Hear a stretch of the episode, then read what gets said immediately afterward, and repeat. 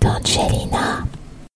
Sophie Brami, je suis, euh, j'ai commencé comme photographe dans le rap, qui était un milieu plutôt misogyne, et j'ai évolué dans la télévision et beaucoup d'émissions sur les cultures noires et urbaines en général.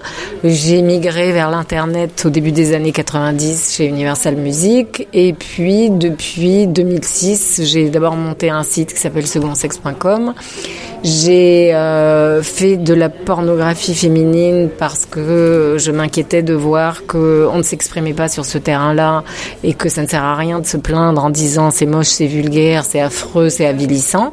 Euh, c'est 50% de l'Internet mondial, donc ça veut dire qu'il y a des besoins, donc ça veut dire qu'il faut participer.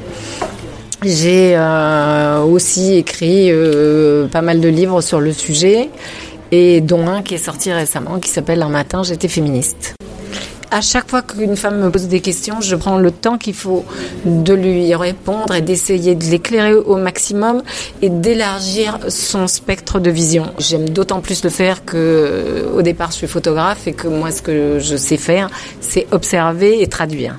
J'essaye toujours de faire passer un discours. Donc quel est le média qui convient le mieux au discours? Ils sont tous bons, ça dépend de l'angle.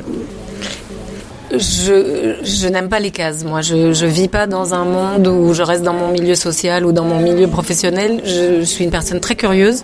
Euh, je viens pas assez souvent à Montreuil, donc. Euh, non seulement je suis contente, mais je suis honteuse de ne pas connaître cette salle que je trouve extraordinaire. Et ouais, je suis venue plus tôt, j'ai fait le tour du quartier, j'avais envie de savoir où j'étais. Euh, je, je, suis de nature curieuse et je pense qu'il y a des bons lieux comme Montreuil qui vont devenir euh, des lieux d'innovation formidables. Donc ça, ça m'intéresse bien au-delà de la question féministe. Les pastilles d'Angelina.